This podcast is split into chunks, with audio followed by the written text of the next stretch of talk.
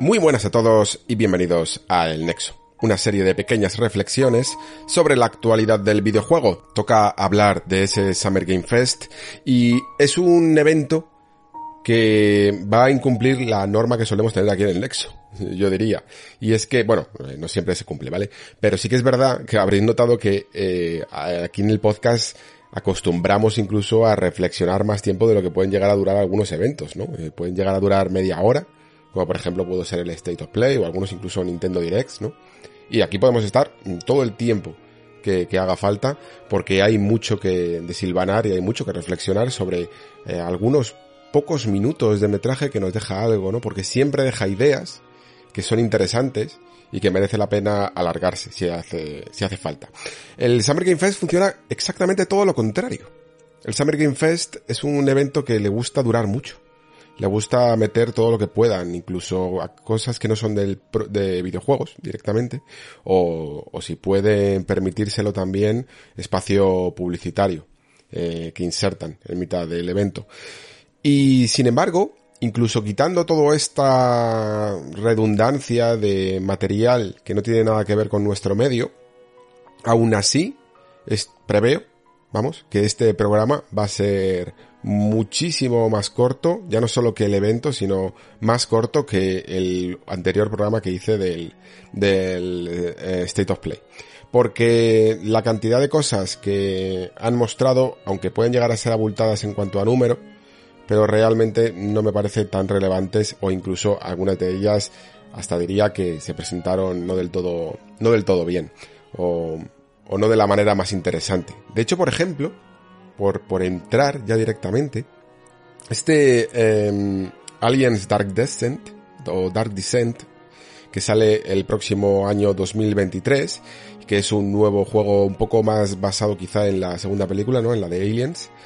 Mm, creo que es un buen, es una buena muestra de lo que muchas veces falla este Summer Game Fest, que es eh, el sencillamente poner un juego con una CG y crear de ahí una noticia cuando no se enseña casi gameplay de acompañamiento y sobre todo en ciertos juegos que pueden llegar a tener un gameplay que no es exactamente lo más excitante para el público masivo o para el público para el público medio, ¿no? Para el jugador medio.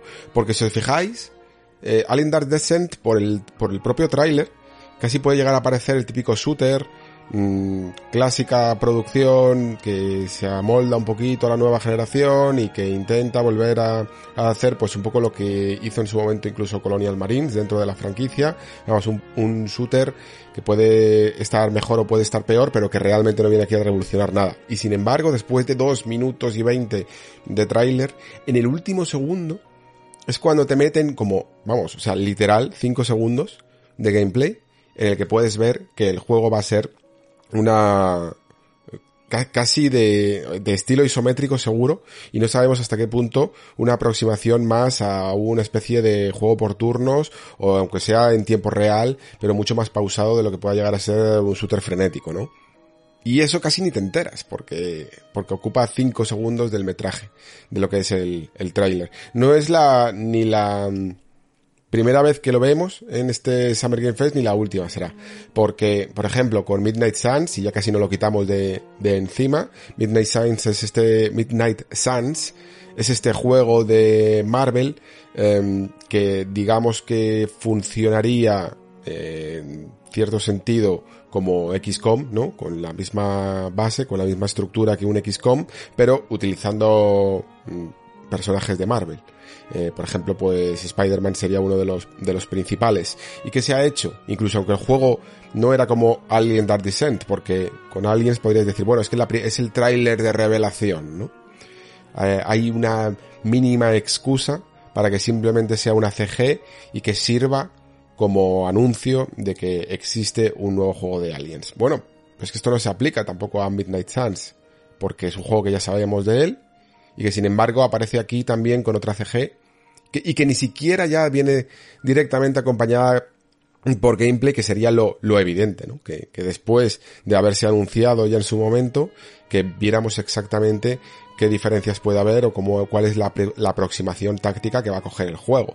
Pero no lo hace Porque el Summer Game Fest no está para estas cosas, ¿no? No está para jueguchos tácticos isométricos, que a mí me encantan evidentemente. Incluso sabéis que no soy muy aficionado tampoco a superhéroes y tal, pero sin embargo, por la estructura que tiene este juego, eh, me llama la atención y, sobre todo como mínimo la curiosidad de ver cómo es, ¿no? Y de cómo pueden aplicarse los distintos poderes de los superhéroes a mm, mecánicas tácticas. Pero me quedo con las ganas porque esto no es un juego para eso. O sea, es, perdón, esto no es un evento para, para este tipo de cosas. ¿Cómo, cómo vas a, a hacer un tráiler aquí eh, de gameplay tan pausado en el que veas un par de turnitos y, y una escena de, de cómo luchan en casillas. Hombre, no, esto no está para estas cosas. Esto está para enseñarte 8 minutos del Call of Duty y cosas así. Y creo que ese es uno de los problemas, creo, a los que se enfrenta muchas veces el amigo Geoff Keighley cuando hace este tipo de cosas, ¿no? Que siempre además él luego se van a gloria de, de que no, que da, que da mucha cabida y que le encanta dar mucha cabida a los indies. Bueno, los indies mm, le están pasando un poco la mano por la cara en el resto de eventos que está habiendo y que ha habido, como el Day of the Devs que fue después, o la propia conferencia de Devolver, o incluso la conferencia de IGN o de Tribeca, que, que fueron al, al día siguiente, ¿no? Que, que al día siguiente del Summer Game Fest. Vamos, que por mucho que sí que salieron algunas eh, producciones independientes, que está bien que tengan también su espacio, evidentemente, pero se nota que una de las, eh, vamos, de los objetivos de esta conferencia es intentar ir un poco a lo grande. Y el problema es que lo grande, este año, por la razón que sea, no estaba por la labor. No tenía muchas producciones que estuvieran en su momento, en un buen momento, o a lo mejor es que directamente les interesaba estar en otro sitio, o aprovechando un poco el momento en el que estábamos, que ni siquiera L3 es mm, oficial, pues no tenían por qué enseñar nada. Y yo creo que mm, Geoff Keighley, viendo el percal, tuvo que incluso salir a la palestra antes de todo esto para poder decirle a la gente que, oye, no esperéis gran cosa de mi propio evento, lo cual es incluso hasta cierto punto una falta de respeto por, por lo que tiene en la cartera, ¿no? Es como decir, oye, nada de lo que tengo realmente es muy guay, ¿no? No, no, no llega al nivel de megatones que seguramente estáis esperando, lo cual ya es un juicio de valor, ¿no? De, de qué es lo que la gente espera. Él sabe perfectamente lo que la gente espera. Y ya el bajar expectativas de esa manera, pues es al menos cuestionable. Y sobre todo, me deja muchas veces con la sensación de que el amigo Kifli a veces hace un poco de... Evidentemente que hace caja con todo esto, pero que a veces juega demasiado con esto, ¿no? Que igual que el E3 en su momento se le llegó a acusar de mercadear demasiado con el espacio físico en la, en la feria, con la venta de entradas y con el intentar hacer, exprimir cada vez más eh, su momento y su oportunidad única de, de este mes de junio cada año, ¿no? En el que todo el mundo conoce el E3 y todo el mundo quiere E3 y sacar la máxima tajada de ello, creo que mm, Geoff Keighley va por el mismo camino con el Summer Game Fest. Y eso también hará que, y eso también evidentemente perjudica a lo mejor a juegos o producciones un poquito más pequeñas que a lo mejor no quieren pagar tanto por el espacio. Y si encima no haces una gala competente, yo no sé qué va a ser de ti. Si esta es la competencia que le quieres hacer realmente al E3 y a una ESA que realmente mm, se merecía una competencia seria, personalmente yo tampoco la estoy viendo. Y bueno, después de esta editorial en el que ya casi hasta nos hemos, eh, vamos, nos hemos cubierto dos juegos porque no había mucho más que decir, pues podemos ir a hablar de alguna cosa un poquito más en profundidad, ¿no? Como por ejemplo bueno, tampoco es que pueda hablar en, gran profundidad de este Call of Duty Modern Warfare 2, que eh, realmente ya tendría que incluso empezar a decir que no es para mí. Eh, Modern Warfare 2 ya sabéis que es, no es exactamente un remake de lo que fue Modern Warfare en su momento, ¿no? Ni lo fue con la entrega de 2019, ni lo va a ser con la entrega de, de, de ahora de 2022 es una especie de reinterpretación libre siguiendo un poco el espíritu y las bases y también en algunos momentos repitiendo incluso algunos momentos clave de, del juego original por lo que han enseñado sí que parece un poquito más en la línea de lo que fue el, el Modern Warfare 2 original. Yo no sé, no recuerdo ya, eh, la verdad es que es, una, es un juego que solo jugué una, una sola vez y este nivel, por ejemplo, que os he enseñado de Dark Waters, sí que me suena, eh, de hecho hasta me suena, no sé si a lo mejor me estoy equivocando, que fue con el que se presentó en un propio 3, ¿no? Eh, lo que pasa es que en su momento me suena también que mm, se presentó con una, o sea, en vez de ir en una lancha, iban sumergidos, ¿no? Con un traje de buzo y tal, y luego llegaban a una plataforma petrolífera. A lo mejor estoy mezclando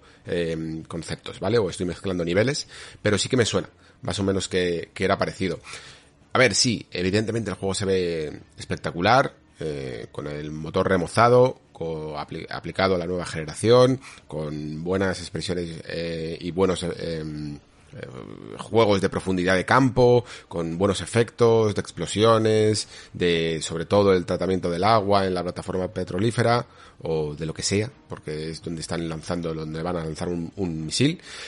Pero la cuestión es que a mí ya me cuesta muchísimo no ver exactamente lo mismo de siempre desde hace demasiado tiempo, ¿no?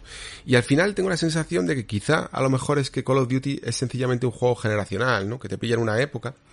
Tengo, tengo aquí la, la duda, que es quizá lo que más quería transmitir. No sé si Call of Duty como juego, como marca, más que, más que como modo multijugador, ¿vale? Que yo en su momento sí que disfruté muchísimo. En Modern Warfare 1 fue el que más jugué, evidentemente. Luego World at War y aquí ya con Modern Warfare 2 me pilló ya un poquito cansado. De todo yo me canso un poquito demasiado rápido, no, no soy capaz de sostener una experiencia 10 años como, como puede hacer mucha gente, que oye, es muy loable, pero es que ni da igual, ¿eh? no, tiene por qué ser, no solo porque sea em, un shooter, por ejemplo, sino que si fuera un MMO, también creo que me cansaría más o menos con la misma, en la misma cantidad de tiempo. Pero la duda que tengo es si, si es sencillamente una cuestión generacional, una cuestión de que te pilla en una edad o en un momento y toleras mucho más o, o, te agrada mucho más el espectáculo visual que es capaz de ofrecer estas campañas y luego a medida que vas creciendo a medida que vas viendo también incluso las ideas que hay detrás, a veces tratadas con mejor o peor tino, eh, te va haciendo arquear una ceja cada vez más, ¿no?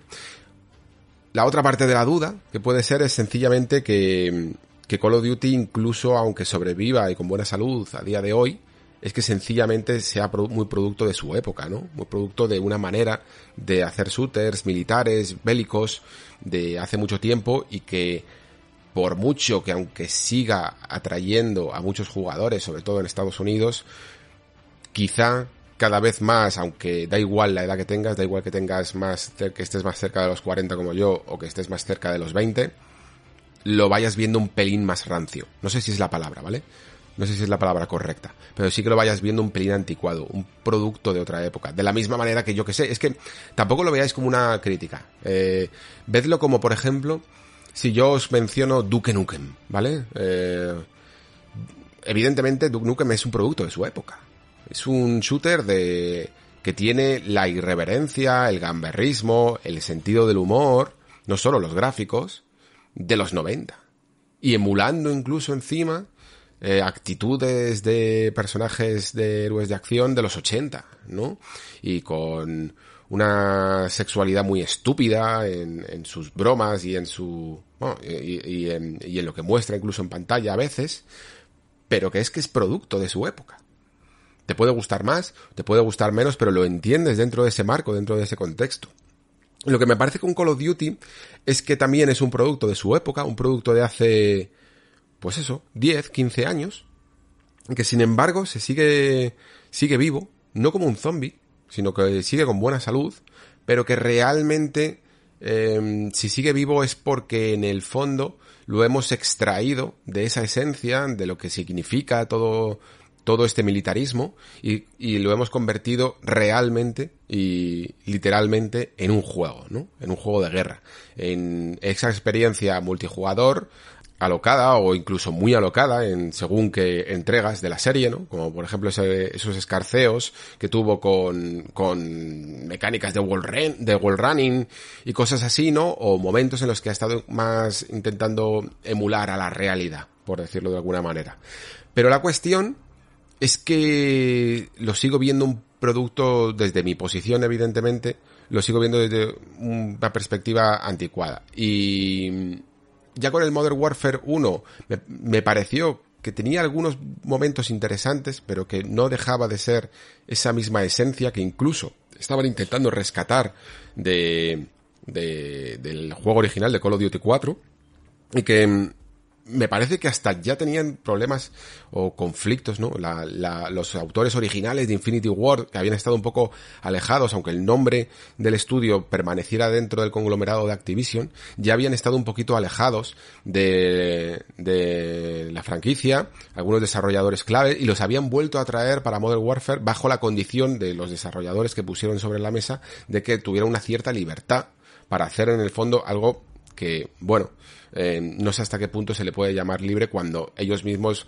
hablan de que no tiene un cierto mensaje político un juego que evidentemente sí que lo tiene. O sea, es que lo, tiene aunque no lo quieras, lo tiene involuntariamente porque no puedes hacer otra cosa cuando estás matando seres humanos en un contexto realista y en unos y en un contexto bélico eh, de guerras que están que, que están ocurriendo, que han ocurrido en el mundo, ¿no? incluso en localizaciones basadas, inspiradas en localizaciones reales, no puedes negar esto. En fin, pues todas estas cosas son las que a veces eh, creo que incluso se debería de reflexionar más o incluso se debería de escribir también más sobre la mezcla entre realidad y ficción que existe en los juegos militaristas. Em, lo dejo ahí y esta es evidentemente la perspectiva desde la que me interesa ahora mismo la serie porque no me interesa de otra manera. De jugar al multijugador es algo que muy probablemente no vaya a hacer. Ya sabéis que no soy yo mucho de, este tipo de multijugadores, ni de casi ningún tipo ya. Y en cuanto a campaña, eh, fijaos, fijaos. Hay muchas veces que cuando queremos jugar a algo, que sea por graficotes, decimos eso de apagar el cerebro, ¿no?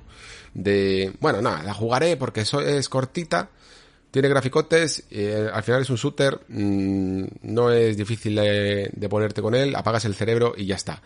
Es que no me apetece apagar el cerebro sinceramente. Ya para apagar el cerebro, o prefiero otra cosa. Algo que, me, que incluso me estimule de otras maneras.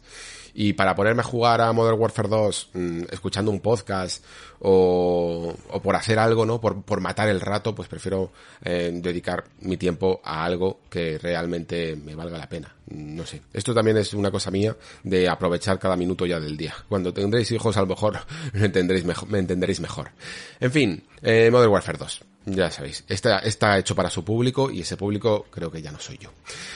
Pasamos si queréis a algo que sí que me, me, llama mucho más la atención y que además lo mencioné un poco en, en el anterior programa, que es ese, este Decalisto Protocol, porque se ha bifurcado un poco su, su marketing, al menos en estos eventos de, de estivales.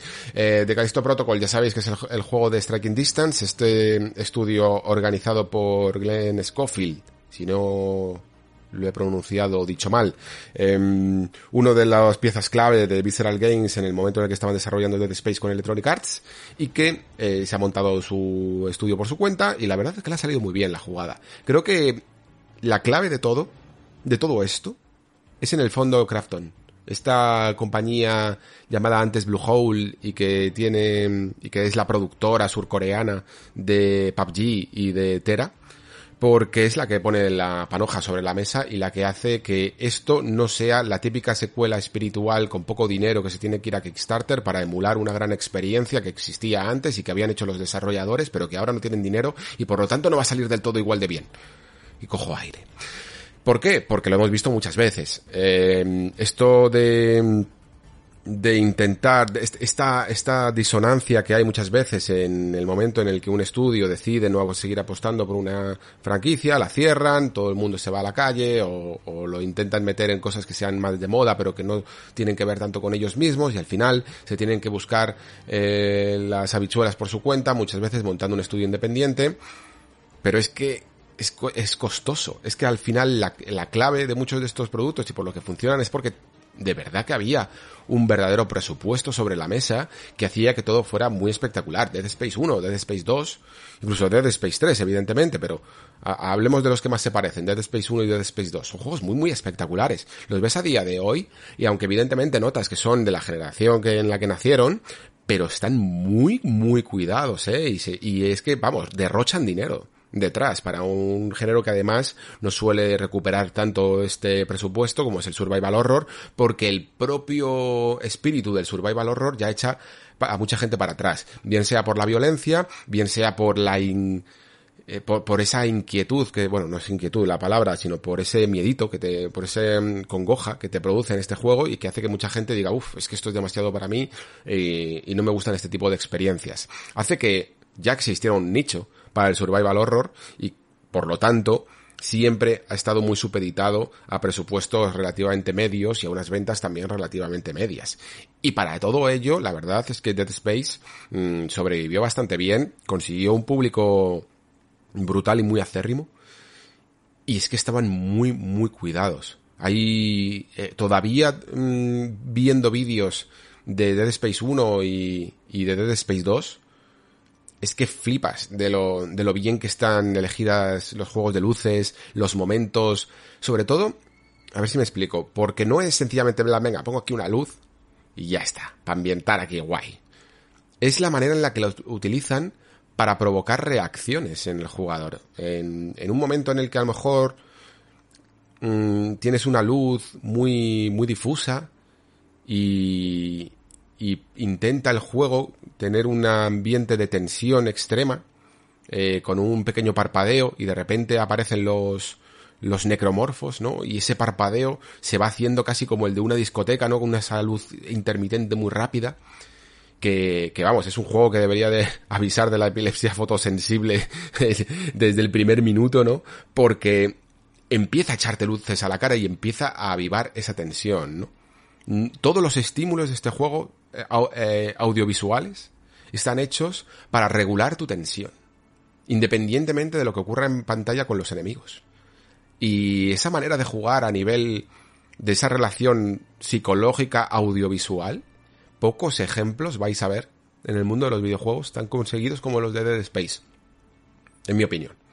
Y eso significa que hay detrás un estudio que sabe muy bien lo que hace y que si le vuelves a dar las, las pelas para hacer algo parecido, pues te lo hacen bastante, bastante bien. Sí que es cierto que viendo ahora el gameplay de, de, de Protocol, a veces me recuerda un poquito más a lo que sería un Dead Space 4 de lo que me gustaría.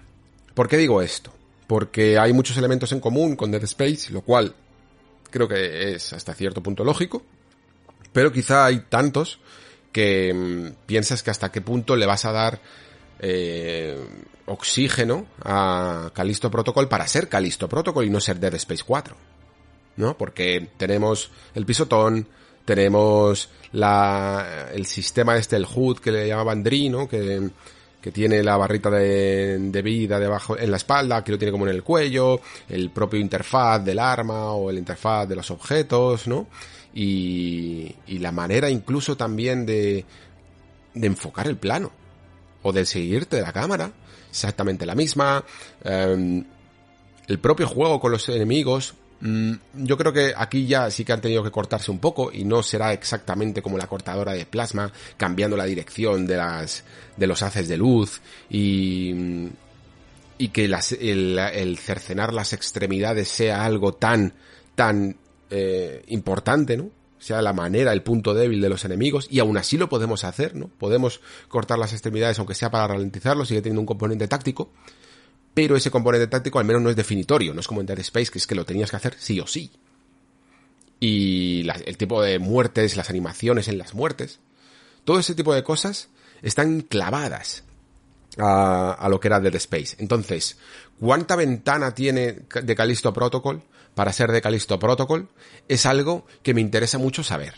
Creo que buena parte de la identidad que tenga y, esto es algo que en su momento el tuvo que hacer este ejercicio de Space porque, a ver, claro que coge también ciertos elementos, en este caso eran más fílmicos, ¿no? De, de Alien, con en vez de xenomorfos, los necromorfos, ¿no?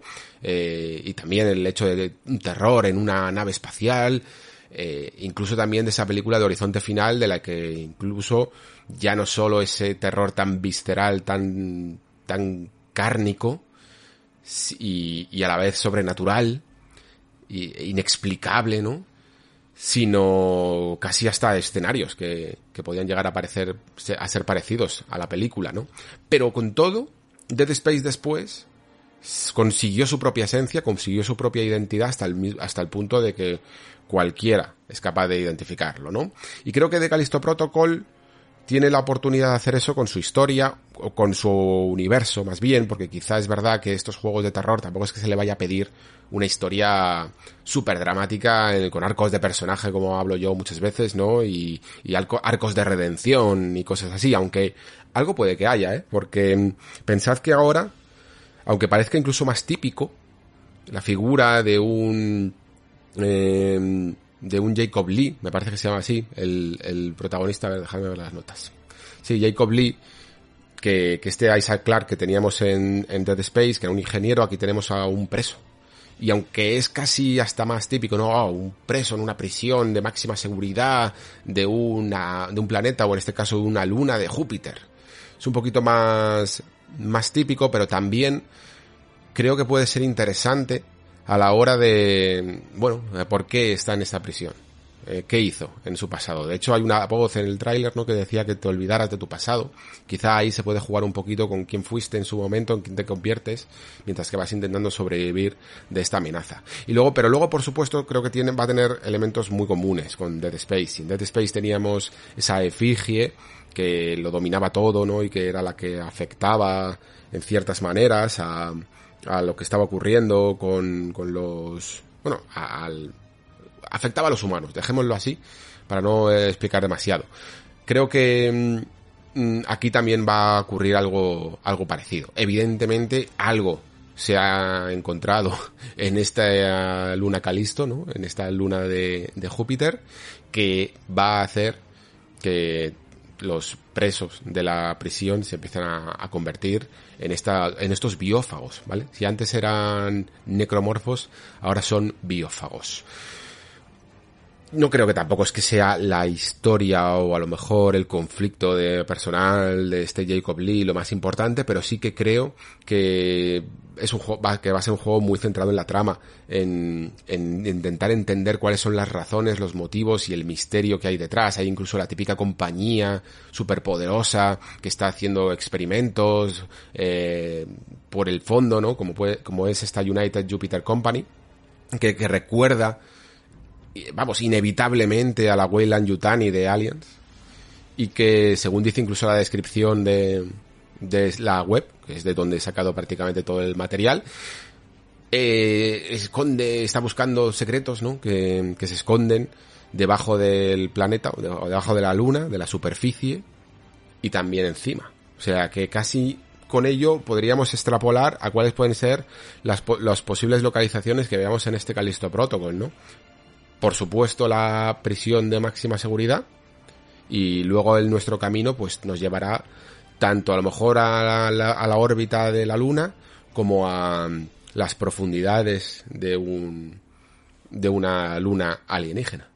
Así que yo creo que tiene más o menos todas las y, y, seguro que también la superficie, ¿no? Porque incluso se ha visto en el tráiler que había como una especie de mm, de hombres congelados, no sé exactamente cómo lo podríamos denominar. Así que seguramente eh, va a coger el escenario y lo va a aprovechar muy a su favor. Creo que The Callisto Protocol está haciendo cosas muy, muy interesantes, ¿eh? Muy, muy interesantes. Y hasta cierto punto entiendo que rescate ideas de Dead Space, porque ¿cómo no lo vas a hacer? ¿Cómo no lo vas a hacer? ¿Cómo vas a, a coger una cosa tan, primero que, por ejemplo, el pisotón? lo del pisotón es, es evidente porque el pisotón es algo que yo cada vez que veía, uh, que lo, vamos, lo en mis carnes y lo veía a gente cuando, cuando jugaba gameplays. la satisfacción, ¿no? De machacar el botón y hacer el pisotón con ese sonido tan, tan poderoso, es algo que también a nivel psicológico funciona increíblemente bien. Funcionaba increíblemente bien en Dead Space. ¿Por qué? Porque ya no era solo como una especie de, de, manera de rematar a los enemigos cuando, por ejemplo, les has cortado las piernas y quieres ahorrar munición, se te acercan, pisotón, pisotón, pisotón, sino que incluso cuando un enemigo te ha pillado, te ha dado un susto, mm, te ha dejado temblando de vida, cualquier cosa, después es que le machacas cuando ya está muerto para liberar energía, para liberar adrenalina. Y esta, estas formas de transmitir tu intensidad al juego son puras, son magníficas, son indispensables, son increíbles. Y evidentemente, ¿cómo no vas a tener el pisotón? ¿No?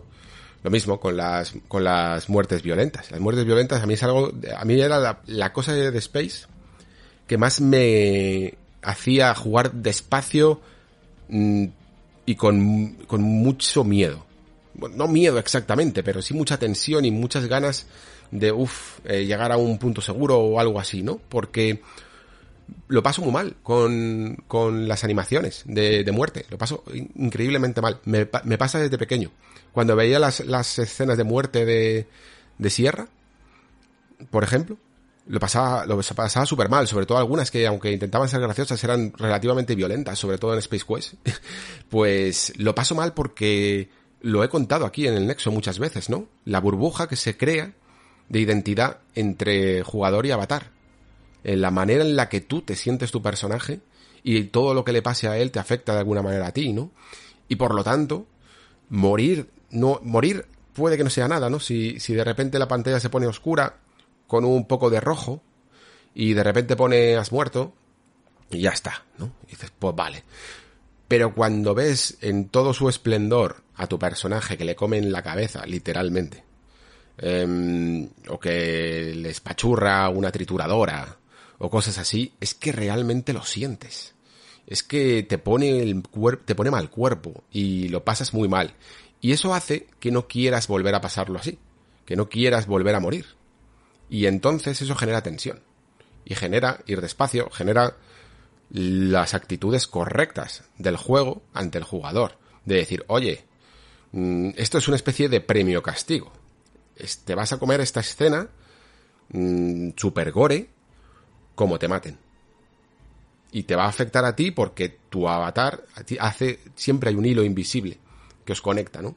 Por lo menos en mi caso. habrá gente que, evidentemente no le pasa esto, ¿eh? A cada uno enfrenta los videojuegos de maneras dispares y siente más o siente menos en base a la implicación que ponga en los juegos. Yo hay muchas veces que sí que me, llevo a implicar mucho en juegos de terror en el fondo. No, no tendría por qué hacerlo, tampoco es que sea mi, mi género más predilecto, aunque me guste. Pero sí que me ocurre porque me tiendo a ponerme muy nervioso y entonces eso aviva la conexión entre jugador y avatar, ¿vale? Así que nada, en cuanto a Callisto Protocol, simplemente eso, que tiene muy buena pinta, creo que tiene la producción adecuada, ¿no? los dineros necesarios para poder hacer la visión. Creo que además luego también tiene elementos diferenciadores que son interesantes como el tema del cuerpo a cuerpo, eh, parece que vamos a tener más opciones, aparte de simplemente zarandear el arma, una animación que me parecía un poco terrible de, de Dead Space, ¿no? Em, aquí tenemos una especie de porra eléctrica y que tiene, supongo que una porra eléctrica pues será la cosa más evidente que puede haber en una prisión, ¿no? Vamos, o sea, supongo que viene de ahí. Pero sí que es verdad que entre una especie de esquive que existe y, y estas armas más contundentes de cuerpo a cuerpo, podemos tener a lo mejor una especie de mm, dinámica más variada y más útil entre armas a distancia y cuerpo a cuerpo para ahorrar balas. En el momento en el que te pillas, se ve en el tráiler perfectamente, ¿no?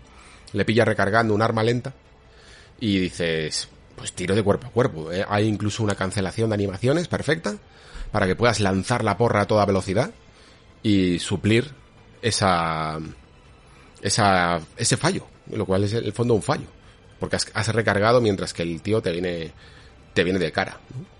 Así que puede estar interesante. Y el esquive, además, entiendo que si hay esquive y hay este arma es porque no todo enemigo que se te abalance lo podrás, te podrás defender con la porra, sino que habrá algunos enemigos que sean tan grandes que no te, no te quedará otra cosa que esquivar.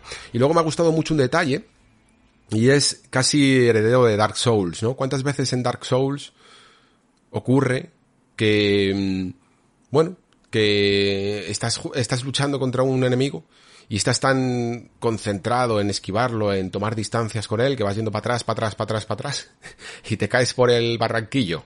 Pues eh, y, además que te quedas con una cara de tonto de qué ha pasado, pues esto pasa un poco en The Callisto Protocol, ¿no? Porque el tío se va para atrás y de repente no se da cuenta de que está muy cerca de una trituradora extraña y hay que se, y hay que se mete, ¿no? O sea que esto va a estar guay para luchar no solo contra los enemigos, sino contra el propio escenario o también, evidentemente, aprovecharlo en tu favor, porque eh, como ya existía, por ejemplo, en Dead Space 2, con esa especie de lanzas o de bastones, no sé exactamente qué eran, que con la kinesis los cogías y los lanzabas, aquí también tenemos una arma gravitatoria, se parece un poquito más a lo mejor a la de Half-Life 2, con la que podemos eh, atraer a los, a los enemigos, o eh, también supongo que objetos, y lanzarlos contra los enemigos, o lanzar a los enemigos contra esa trituradora o esta turbina que nos ha hecho polvo, ¿no?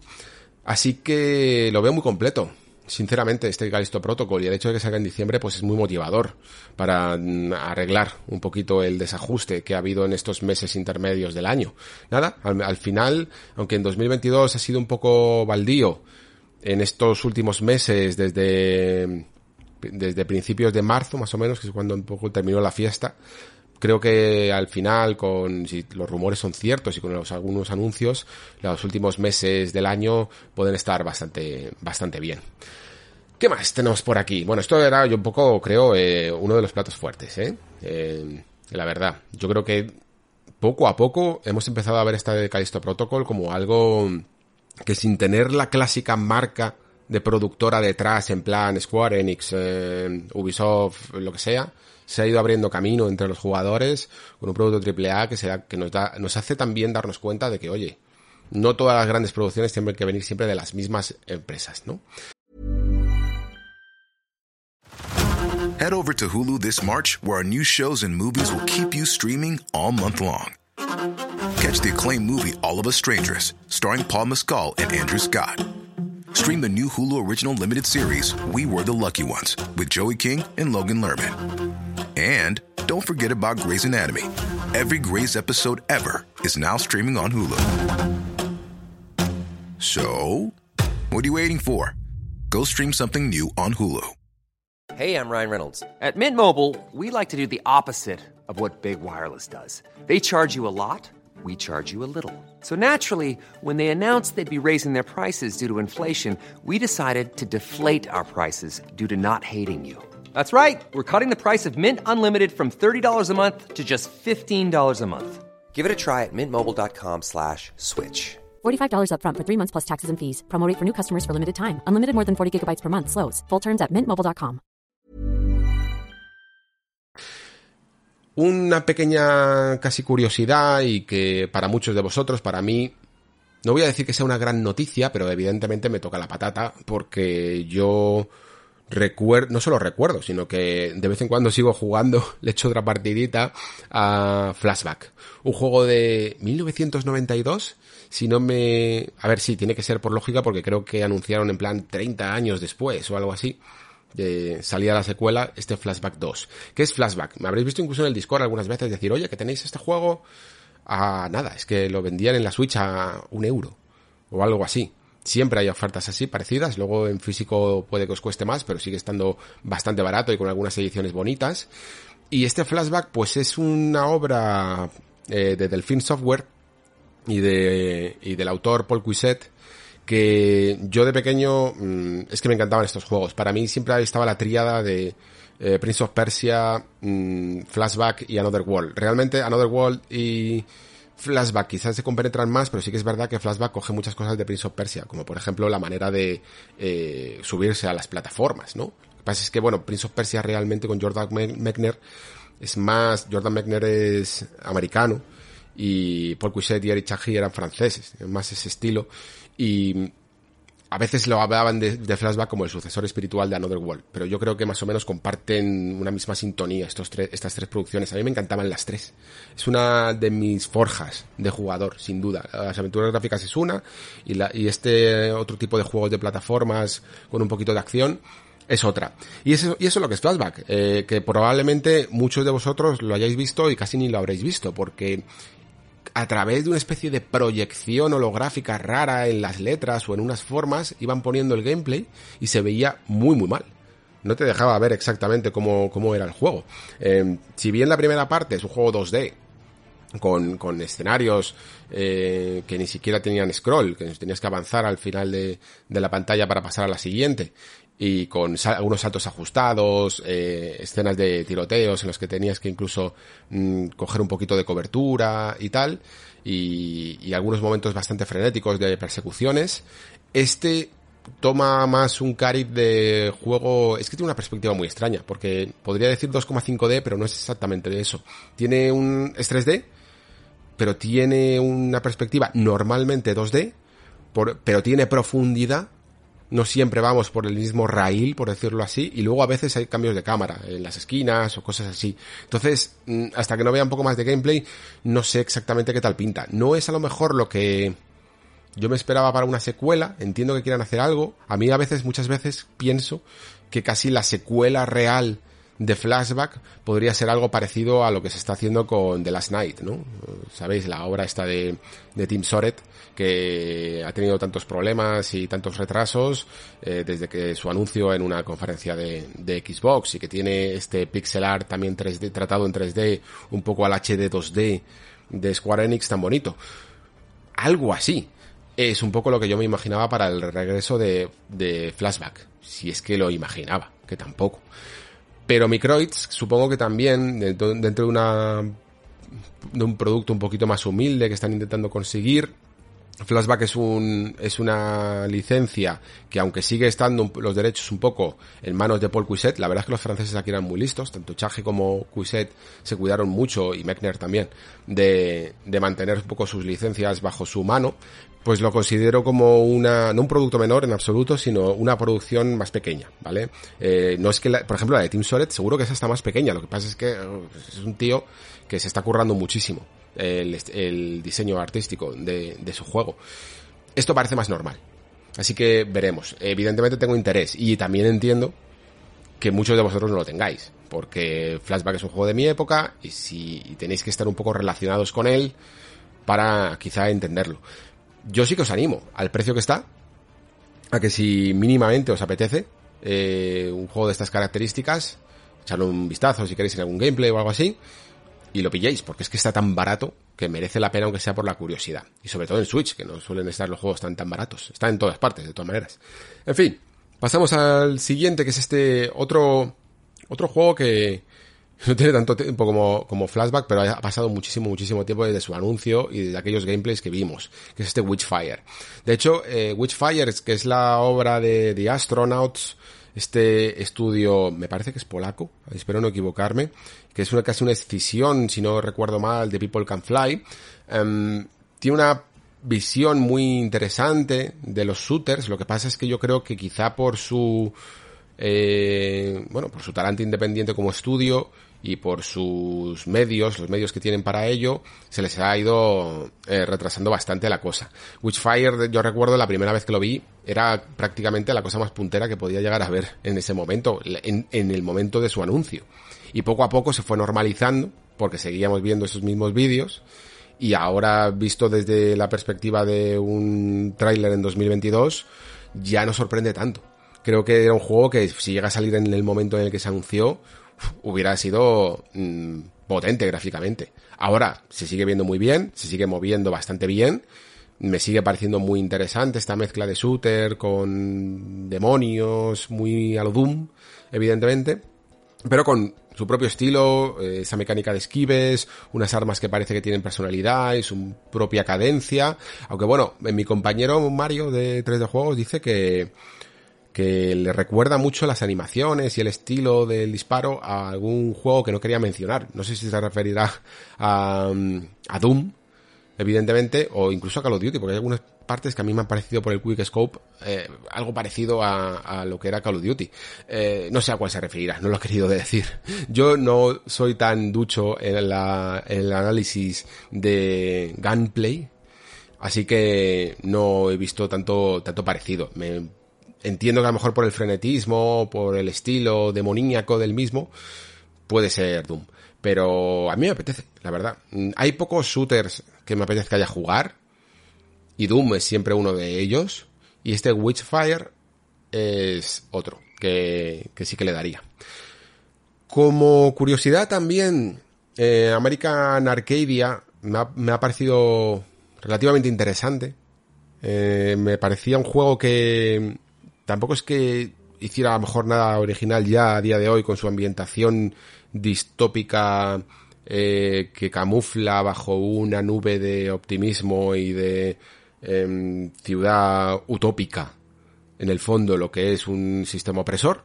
No es algo nuevo en absoluto, pero mmm, puede estar bien por su mecánica, porque al principio me pareció que esto podía ser algo parecido a lo que al sistema que utiliza Limbo o Inside, mejor dicho. Pero después, porque controlamos como aún, o se ve por lo menos correr a una persona que se debe dar cuenta, ¿no? De, de que esta sociedad las cosas no son tan buenas como las pintan y quiere huir de ella. Pero luego me pareció que realmente la mecánica y el girito de todo esto es que no vamos a manejar exactamente al personaje, sino que hay otra persona detrás de las cámaras que lo observan todo a lo gran hermano, que es la que nos está guiando. Y eso me hizo dudar de si realmente sería una especie de aventura en dos dimensiones con un poquito de saltos y de puzzles, a lo limbo y a lo inside, o si realmente manejaríamos a esa persona detrás de las cámaras y tendríamos que ir dando indicaciones a esa otra persona de dónde están las salidas, de dónde le vienen los soldados y cosas así. Así que mmm, creo que a lo mejor incluso cuando estoy grabando esto, ya está sucediendo algún evento que expanda un poco lo que se vio de American Arcadia. Me parece que se iba a volver a enseñar.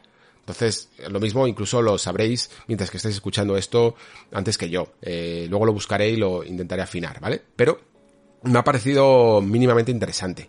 Mínimamente interesante también este Nightingale, que mmm, es un poco ese estilo de juego que a mí me llama mucho la atención, o ese estilo de género más bien, que a mí me llama la atención, que es el survival crafting, ¿no?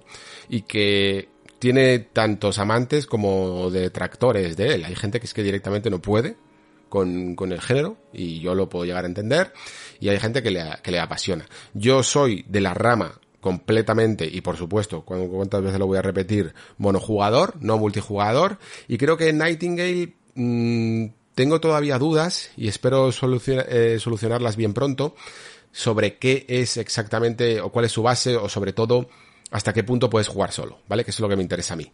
Porque, sinceramente, el diseño visual, el diseño de los enemigos, el diseño de los mundos, porque es una especie de universo que a modo de nexo, GG, eh, puedes ir eh, atravesando puertas dimensionales y metiéndote en diferentes entornos fantásticos, como en mundos feéricos, casi se puede llegar a llamar, porque lo llaman algo así parecido. Y ahí vamos montando un poco, sobreviviendo y construyendo un poco nuestra civilización incluso, o nuestro refugio. Claro, dentro de este refugio, eh, normalmente en los juegos monojugador tampoco es que sean increíblemente grandes. Y aquí en este Nightingale sí que ha llegado a ver algunas construcciones bastante más ambiciosas. Cuando son así de ambiciosas, a mí me huele siempre a multijugador. Sobre todo cuando después vienen criaturas a atacarte, ¿vale? Entonces, por todo esto, tengo todavía ciertas dudas, porque por otro lado, sí que el tráiler parece muy centrado en la narrativa, muy centrado en intentar construir una, una historia y en intentar ir abriendo estos portales e ir avanzando hacia algún lugar concreto. De verdad que el tráiler es muy, muy interesante. ¿eh? Si no lo habéis visto o si ya había otro incluso eh, con anterioridad y creo que se va a volver a mostrar dentro de poco. Así que eh, si os interesa mínimamente el género, a mí personalmente sí que me ha llamado la atención. De nuevo, mmm, ya veremos hasta qué punto se puede considerar esto como una experiencia también para un jugador, asequible, o, será una mezcla, porque es que cuando es una mezcla... Mmm, me cuesta un poquito más incluso me, me cuesta un poco más entrar ¿eh? eh me gustan las experiencias puras eh, para un jugador como ya lo sabéis Subnautica o The Forest o incluso The Long Night The Long Dark, perdón, creo que es The Long Dark, y este tipo de juegos, ¿vale? ¿Por qué? O Green Hell, eh, etcétera. Porque realmente notas que hay un foco eh, puesto en la historia y puesto en las dinámicas de ir descubriendo poco a poco los distintos escenarios y biomas. Cuando es multijugador o admite multijugador, aunque tengas una parte que puedas hacer tú solo, es un poco más caótico, un poco más desequilibrado para la experiencia de un jugador. Pero en fin, veremos. Otro juego que, bueno, veremos, y no tengo tampoco excesivo interés en él, es este Layers of Fears, ahora en plural. Es que, es que esto es... Fijaos que es que no lo había, no lo había pensado. No lo había pensado, sería el último tonto en no pensar esto. Pero Layers of Fears, en serio, como Silent Hills, como Silent Hills jugando al mismo juego, de un juego que al final no salió. Ay, Dios mío. En fin, es que, es que esto es lo que me pasa con Blover. Esto es lo que me ocurre con Blover siempre. Que tú ves, tú ves sus producciones, tú ves sus juegos, los juegas, y dices, tienen un destello de brillantez. Y luego tienen un montón de inspiraciones, entre comillas, en otras cosas. El propio Layer of Fear 1 tiene momentos que son clavados, por no decir calcados, a PT.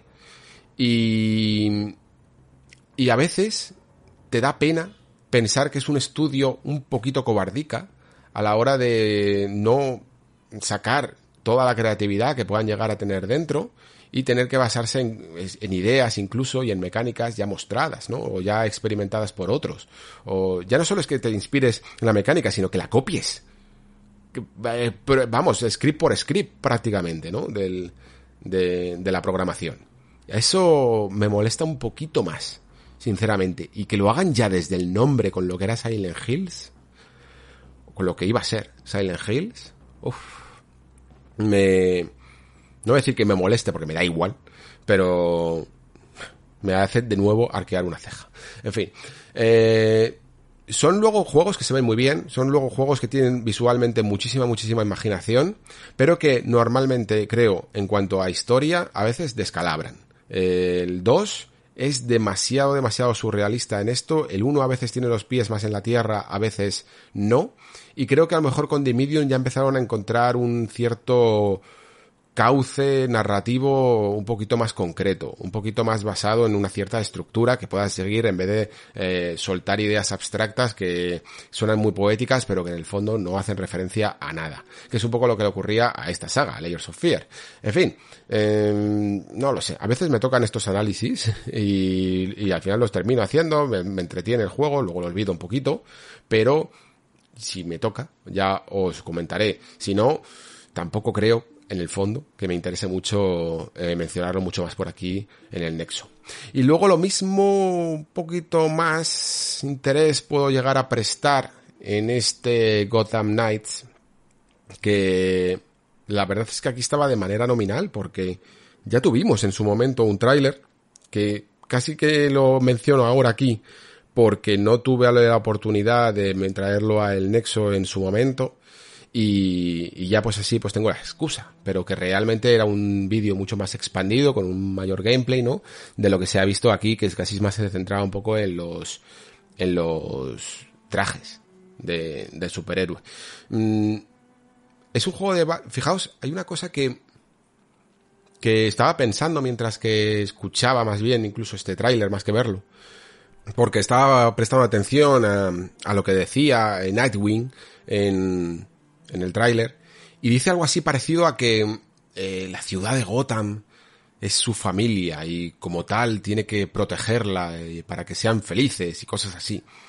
Y me di cuenta, no, no sin cierta excusa, lo hizo en su momento Rocksteady se continuó también con, eh, con el otro Batman, con, con Origins, no me salía ahora, que cuando vemos la ciudad de Gotham, o sea, la ciudad de Gotham física la vemos, pero a, a los habitantes de Gotham que tantos quieres, no se les ve mucho. ¿No? En, en los Arkham, en los primeros Arkham, vale, sí, tienes un poquito la excusa, pero claro, una excusa muy rebuscada de que en su momento el primero sí era el asilo de, de Arkham, pero luego cuando te ibas a Arkham City, claro, era, era Gotham, pero no era Gotham porque es Arkham City. Y es una manera muy eh, eficaz de quitarte todo el problema de los NPCs, ¿no? De, de gente que habite estos espacios.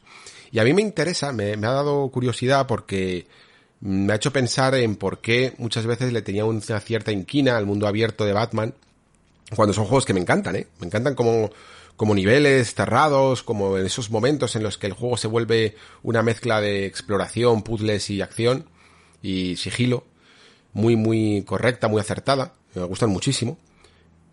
Pero esas ciudades no vivas y a la vez intentándose pasar por vivas, a mí me sacaban un poco del contexto, ¿no? En fondo, eso no es Gotham, ¿no? Gotham es un lugar que es peligroso, pero en el que la gente habita. Y la gente, pues, está por la calle, pues igual que en Spider-Man, ¿no? Y eso es la diferencia que no había pensado del todo, pero que sabía que algo me fallaba. Y que cuando he oído este discurso, ¿no? De Nightwing diciendo, amo esta ciudad, esta ciudad es mi familia, esta ciudad es lo que tengo que proteger para que vivan mejor y para que estén en paz. Es como en plan, perfecto. Pon entonces NPCs y pon, y pon vida para protegerla, ¿no? Porque si esto es lo que me quieres hacer sentir, soy un superhéroe que protege a los ciudadanos, pues ponla, ¿no? Y sí que es verdad que en el tráiler se ve ya algún eh, habitante de Gotham al que le están atacando y apareces tú y le salvas. Pero no sé exactamente si veremos una verdadera cantidad de, de ciudadanos de Gotham que, que estén pululando por ahí. Me parece que no. Vamos, si no recuerdo mal un poco por el gameplay, me parece que no tanto. Y creo que es algo que le sentaría bastante bien intentar emular un poco lo que eh, hace Spider-Man, ¿no? Que sí, es un juego más luminoso y todo lo que queráis, pero que mm, se siente que realmente Spider-Man habita un espacio real, un espacio que da igual que se llame Nueva York o Gotham, sea ficción o sea realidad, pero que está habitado y que la gente que está por las calles corre peligro real cuando llegan los malos de turno y la lían parda porque eh, afecta a todo, al tráfico, a la gente que está corriendo, a, a la a incluso las bocas de incendios, ¿no? A cualquier cosa de, de nuestro mundo real. Y me parece algo que a lo mejor debería de estudiar un poquito la saga de juegos de Arkham o de Gotham Knights ahora, ¿no? Porque le podría venir muy bien. Y luego aparte también, ya, ya que se ponen a replantear, ya que les he pedido replantear cosas, eh, les haría también replantear la aproximación a todo esto que está inundando demasiado, creo, los videojuegos de, para intentar hacer sistemas de progresión de armas, armaduras, cosméticos, si puede ser también, eh, con diferenciaciones de colores y de, eh, bueno, y de categorías de común, legendario o raro o lo que sea, ¿no? Esto es una idea que en su momento fue brillante por parte de Diablo, me parece que fue el primer juego que lo originó, ¿no? Y, y que se ha copiado tanto a la saciedad que aburre. Que, que gamifica de una manera demasiado artificial en ocasiones cuando se implementa mal. Y muchas veces también de forma, de forma innecesaria. Hay que saber cuándo esto está bien y cuándo está mal, ¿no? Y yo creo que, que a lo mejor Gotham Knights no sé hasta qué punto lo necesita realmente. He visto ejemplos muy malos de esto, ¿eh? Por ejemplo, este Dying Light 2 a mí no me gustó nada lo que, lo que intentaron hacer con esto, porque es que además ni siquiera tenía sentido, ni siquiera estaba trabajado. Entonces, mmm, ¿qué más da? O sea, entiendo que todas estas cosas pueden hacer que parezca que tu juego se progresa más, que tiene una mayor línea, ¿no? De evolución del personaje, todas estas cosas, pero no pasa nada. Yo creo que incluso eh, no pasa nada por, por desecharlas. Creo que la, la, gran evolución que tenían en su momento los Arkham a la hora de sentirte más poderoso como Batman, ya no solo era ni siquiera ese pequeño árbol de habilidades que, que hicieron en su momento y que no era tampoco gran cosa, era sencillamente, bueno, pues tener un poco más de salud, un poquito más de barra de vida, un poquito más de, de enlace con los combos y de habilidades, pero lo que molaba realmente eran los gadgets que ibas consiguiendo y que expandían las funciones y las posibilidades de juego, ¿no? Porque de repente un lugar al que no podías acceder, pues sí que podías hacerlo, ¿no? Esos power-ups de toda la vida del Metroidvania, es exactamente la estructura por las que se movían estos juegos. Ahora con Gotham Knights, pues como las cosas se han agitado un poco, porque ya no sé exactamente Arkham, no sé exactamente entonces qué quiere ser. Y sinceramente no sé hasta qué punto me interesa. Eh, por un lado sí, por todo ese bagaje, por todo ese legado, pero eh, entre que también lo fusionan un poquito con el multijugador y eso puede llegar a afectar un poco también al, al propio diseño de juego y de los niveles, no sé exactamente cómo va a salir el experimento. Preveo que puede salir, aunque salga bien, pero que tampoco va a ser una revolución. No sé por qué. Mm, tampoco quiero ser aquí pájaro de mal agüero. Pero no, de momento no me consigue, por más que salgan trailers y gameplays y todo lo que haga falta, no me consigue llamar tanto, tanto, tanto la atención. También es verdad que mi vínculo con los superhéroes es muy frágil y que evidentemente con Batman podría ser el más fuerte y no tanto a lo mejor con Nightwing y eso también puede afectar, así que tenedlo en cuenta. Vale, eh, he hecho un poco el repaso de todos los juegos, me faltaría ya con lo que sería la sorpresa que al final no fue la sorpresa, ¿no? Eh, que sería The Last of Us parte 1. Mm, un rumor que incluso ya hemos comentado tantas veces aquí que a ver qué puedo realmente decir de él. al final hay cosas que decir, ¿eh? Lo primero es que la última filtración que hubo sobre parte 1 mmm, aceptó de lleno, ¿no? Tanto en la fecha, ya era alguien que evidentemente es un insider de la industria, es un insider que tiene que ser europeo porque si os fijáis en la en las fechas que marca varía, sabéis que los americanos ponen primero el mes y luego el, el día, ¿no? Pues este pone el día y luego el mes, o sea que tiene que venir por alguna parte europea y, bueno, europea o a lo mejor mmm, oriental, no sé si lo, allí lo ponen así también. Pero la cuestión que sale el 2 de septiembre, eso seguro, de este mismo año, es algo que a mí me ha sorprendido un poquito, creo que incluso también hasta le ha podido llegar a sorprender a la propia Sony.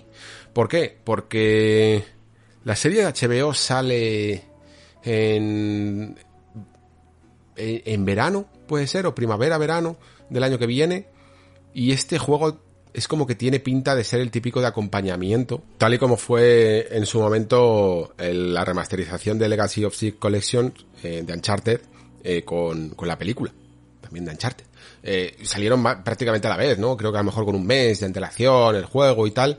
Y me parecía lógico que con The Last of Us sucediera un poco lo mismo, porque yo creo siempre, mi teoría, lo sabéis, un poco, es que este juego, dentro de, hay que dividir un poquito la opinión entre si es necesario o si tiene sentido, que no es lo mismo. Que sea más o menos necesario, yo creo que sí que es cuestionable, y a mí personalmente no me parece muy, muy necesario.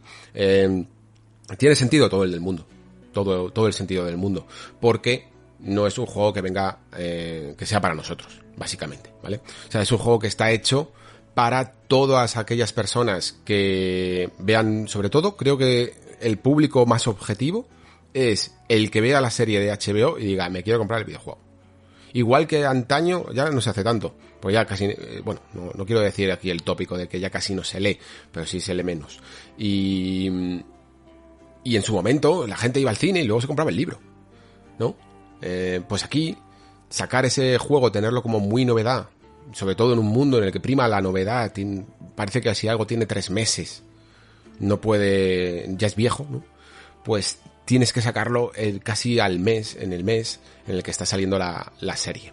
Em, o incluso un poquito más después un poquito después, ¿no? Por si hay alguien que, que al final se arruina la serie por haber jugado el videojuego o algo así. No lo sé. Pero creo que ese es el público objetivo. Y sí, por supuesto, que también creo que por mucho que exista el juego original de PlayStation 3 y por mucho que exista el juego de remasterizado en PlayStation 4 y retrocompatible con PlayStation 5, creo que hay mucha gente que no nos damos a veces cuenta y esto es un tópico de los videojuegos total, ¿eh? desde la época en la que dividíamos entre casuals y hardcores y hardcores se habla de esto, de aquel que no está siempre encima de las noticias, aquel que si un juego es un poco antiguo, que si tienes la, la opción de retrocompatibilidad, bla bla bla bla bla bla.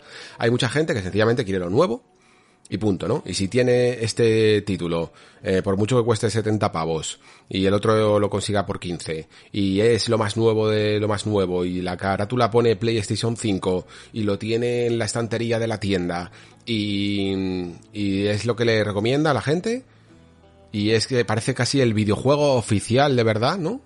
Es lo que quiere. Y además, en el fondo, es que la, la, la estrategia de, de Sony es la de crear una marca más uniforme, ¿no? Y por lo tanto lo que quieren es que la experiencia de jugar, porque yo creo que el visto bueno que haya podido dar Neil Druckmann, que, creo que tiene bastante que decir, ¿no? A diferencia de muchos estudios que lo único que pueden hacer es eh, asentir cada vez que les tratan con, o sea, que les proponen una cosa así de, oye, mira, vamos a hacer un remake de The Last of Us. Y ellos dijeran, dirían, pues no tiene mucho sentido, da igual, lo vamos a hacer porque somos Sony y es nuestro juego y ya está, ¿no? Creo que aquí Druckmann aceptó y también incluso mm, le pareció correcto hacerlo porque él para la posteridad busca que The Last of Us sea una experiencia, parte 1, parte 2, sea una experiencia unificada. sea una experiencia que, que cuando tú veas a esos personajes sean clavados prácticamente el modelado, hasta el punto de que si bien, por ejemplo, de Last of Us parte 1 quizá podría aprovechar la potencia extra de de PlayStation 5 para hacer aún un modelado de los personajes muchísimo más hiperrealista en algunos momentos, ha preferido incluso contenerse, por lo menos en los modelados, ¿eh? porque los escenarios es otra cosa, pero ha preferido contenerse para que sean increíblemente lineal la, transición de parte 1 a parte 2, ¿no?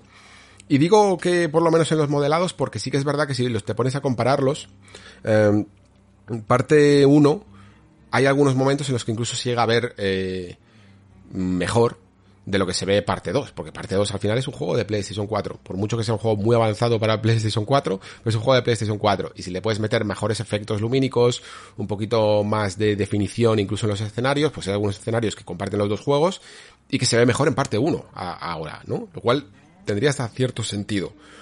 Otras partes yo creo que no se van a ver tan mejoradas, aunque se mejore todo lo posible gráficamente, creo que em, por el diseño de niveles propio de un juego de 2013, que aún así era bueno y sigue siendo bueno, pero que no era exactamente lo que, o sea, no, comparado con, con parte 2, yo creo que no es eh, tan bueno. Creo que parte 2 tiene más, no solo las posibilidades jugables, sino que están muy bien aplicadas al diseño de niveles y el diseño de niveles es más natural, ¿no? Digamos que las coberturas, por ejemplo, clásicas coberturas de, que hay en estos juegos, son mucho más naturales y, y dentro del espacio físico quedan más orgánicas que lo que ocurría en parte 1 que eran más evidentes, ¿no? Más de videojuego de nuevo. Y esto, si quieren hacer un remake un poco más fiel a lo que es y no quieren retocar tanto el diseño de niveles, eh, creo que se va a quedar un poco. Y por lo que se ha visto en los escenarios, aunque no hay prácticamente nada de gameplay, por lo que se ha visto de algunos escenarios, más o menos todo está en el mismo sitio que estaba en el juego de 2013. La diferencia, sobre todo, yo creo que es eso, ¿no? Que sí tiene los materiales de The Last of Us parte 2 eh, mejorados y luego que hay un remozado sobre todo en las caras eh, que cambian de muchos personajes, de todos los personajes, al diseño original, al diseño más al estilo parte 2. Y por ejemplo, creo que en Ellie es algo que se nota mucho. Creo que, que esto es algo incluso curioso porque la Ellie que hay en el nuevo remake se parece más evidentemente, a, a la Ellie de, de parte 2, que, que, incluso yo creo que se intentan basar más en el, el propio modelo de Ashley Johnson, la, la, persona que, la actriz que detrás de, del doblaje de Ellie, ¿no? Y que también interpreta con sus movimientos. Pero es verdad que también que la Ellie del juego original de 2013 era muy, no sé, el diseño era muy, muy bueno visualmente. Eh, era una niña que tenía esa mezcla muy guay de dulzura y de un punto, un poco de puñetera, ¿no? A mí, por lo menos, quizá también tiene que ver con la familiaridad de, de haber vivido The Last of Us parte 1 con ese diseño, ¿no? Pero sí que es verdad que en algunos momentos me parece que incluso el juego de iluminación mm, me parece que hasta puede llegar a estar mejor en, en el juego original. Esto, vamos, ya lo veremos. Aún así, el equipo creo que que ha hecho, bueno, ha hecho lo que tenía que hacer. Tampoco voy a decir que ha hecho un super mega gran trabajo, porque no me parece del todo un remake, eh, como lo ponía en el tráiler, hecho, bueno, si dicen from the ground up, yo entiendo que es como decir desde cero, y desde cero no es. Se ha utilizado muchísimo trabajo previo, y se ha mejorado, y luego hasta el punto de que ellos mismos en la conferencia cuando salieron dijeron que las voces no, las han tenido que regrabar, ¿no? Y todas las escenas interpretadas con motion capture tampoco. No les han vuelto a poner a los trajes y todo esto, ¿no? ¿Por qué? Porque ya lo tenían hecho y tenía calidad. Y además ya no es como antaño que se perdían estos doblajes y estas cosas, ¿no? Ahora todo está muy bien almacenado. Entonces, no es un remake desde cero. No es un remake desde cero. no lo es. Eh, ¿Hasta qué punto será un remake 1-1? Eh, lo que le llamamos sencillamente un remake visual. Pues ya han confirmado, que esto es una cosa que cuando se vio el tráiler no se sabía exactamente y generaba dudas, eh, ya han confirmado que si bien casi todos los aspectos yo creo que van a ser visuales, pero sí que va a haber también algunos elementos heredados de parte 2 que se van a ver en parte 1. No han dicho exactamente cuáles, sí que han dicho que retoques de control, retoques en las mecánicas de combate, en los movimientos y tal, pero ¿hasta qué punto? ¿Hasta qué punto? ¿Significa esto que vamos a poder arrastrarnos por el suelo como hacíamos en The Last of Us parte 2? ¿Significa que vamos a tener un inventario mejorado y más ampliado con todos los recursos de construcción de trampas y de armas y de tal que teníamos en parte 2? ¿O solo son lo, poquito que se puede meter sin mm, desequilibrar, ¿no? Lo que era ya un juego equilibrado para sí mismo. Claro, estas son cosas que hay que tener en cuenta. Si no cambias el diseño de niveles, si no cambias la afluencia de enemigos, sus rutinas, sus maneras de aparecer, tampoco vas a cambiar todo el inventario, eh, los recursos, las armas, los movimientos y tal. No te puedes pasar, ¿no? Y yo creo que van a ser cambios, digamos, de calidad de vida. Algunas cosas que hayan podido meter, pero tampoco van a ser increíblemente dramáticos. ¿vale? En cuanto a mecánicas jugables. Sí que creo que es básicamente ese remake visual. Eh, ¿70 euros?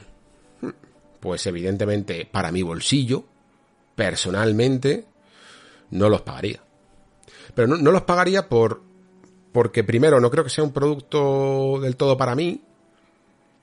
Y segundo, porque yo jugué, rejugué a The Last of Us remasterizado hace, pues no sé si tres, tres años, lo tengo bastante fresco. Lo jugué un poquito de cara, ¿no? A, a The Last of Us parte 2, pues para tenerlo fresco y para ver un poquito mejor las diferencias. Eh, no me apetece ahora. sí, mucho, a lo mejor como jugador, o sea, como, como profesional evidentemente sí, me apetece muchísimo ver todas las comparaciones, comentarlas y tal. Pero como jugador, pues priorizaría otras cosas antes que jugar otra vez al remake de The Last of Us parte 1. Claro, ¿esto qué significa? ¿Que, que no lo voy a jugar nunca? Pues yo qué sé. Yo creo que muchos de los que decimos que esto no es para nosotros, en el fondo algún día lo jugaremos. ¿Significa que somos un poco hipócritas? Pues a lo mejor significa que somos un poco hipócritas.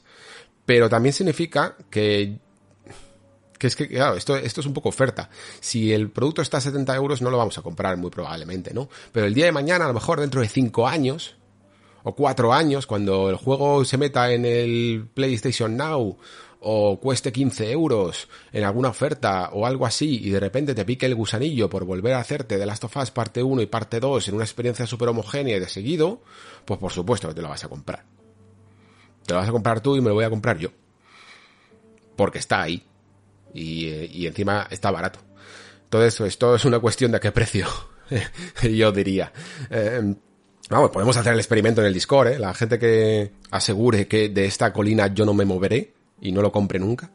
Y aquellos que digan, no, no, no, no lo compre, no lo voy a comprar y luego en alguna ofertita ya veremos, ¿no? Eh, ahí a lo mejor las cosas cambian. En fin, que tampoco ha dado para más. Fijaos, he conseguido rascar hora y diez de crono aquí en el podcast. Pero esto ha sido un poco el, el Summer Game Fest. Eh, no da para mucho, no, no creo que haya dado para mucho más. Aún así, por suerte yo creo que la cosa se ha animado un poquito. Ya no solo porque evidentemente todavía queda ese evento de, Xbox que, creo que va a estar muy bien. Espero que vaya a estar muy bien, sino que además eh, los eventos intermedios creo que están sacando cosas interesantes y veremos a ver si eso lo replica el PC Gaming Show, por ejemplo, y luego también, pues al final estas eh, invitaciones de última hora de Capcom o de incluso ese aniversario de Final Fantasy que puede traer sorpresa, pues oye, a lo mejor, a lo mejor mm, pueden caer algo interesante, noticiable y digno de comunicar aquí en el programa. Así que veremos si tenemos suerte y podemos eh, rascar algunas reflexiones más que traer al podcast. Así que nada, eh, yo me despido en esta cobertura del podcast de este pseudo E3 y nos vemos en unos cuantos días con las siguientes conferencias. Ya os digo, dependiendo un poco de la Xbox, evidentemente va a estar segura, pero dependiendo un poco de qué talante tengan las demás, pues iré metiendo alguna cosa eh, o, o iré descartando. Y eh, esto también lo tengo que comentar. En el Patreon vais a tener eh, pseudo E3 expandido, ¿vale? Con algunas cosillas que os han pasado a lo mejor desapercibidas, con algunas reflexiones posteriores que puede hacer de los mismos juegos o incluso noticias que vayan saliendo actualizando un poco la información, pues todo ello lo voy a ir barriendo para el Patreon y, ahí tendréis reflexiones extra que no tardarán mucho en llegar. Estaba, habréis visto a lo mejor que no he publicado durante la última semana, pero es que estaba esperándome un poco a que las cosas se agitaran en la industria, ¿vale? Así que nada más, chicos. Eh, como siempre digo, muchísimas gracias por estar ahí, muchísimas gracias por escuchar. Se despide Alejandro Pascual. Hasta el próximo programa.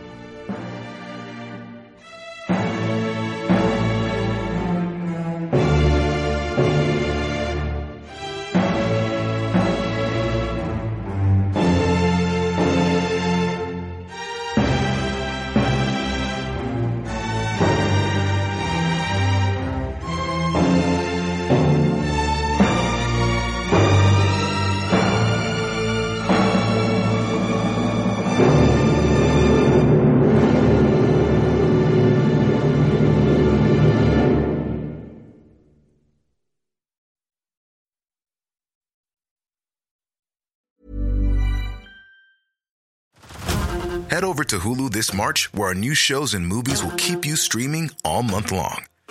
Catch the award winning movie Poor Things, starring Emma Stone, Mark Ruffalo, and Willem Dafoe. Check out the new documentary, Freaknik The Wildest Party Never Told, about the iconic Atlanta Street Party. And don't miss FX's Shogun, a reimagining of the epic tale, starring Anna Sawai. So, what are you waiting for? Go stream something new on Hulu.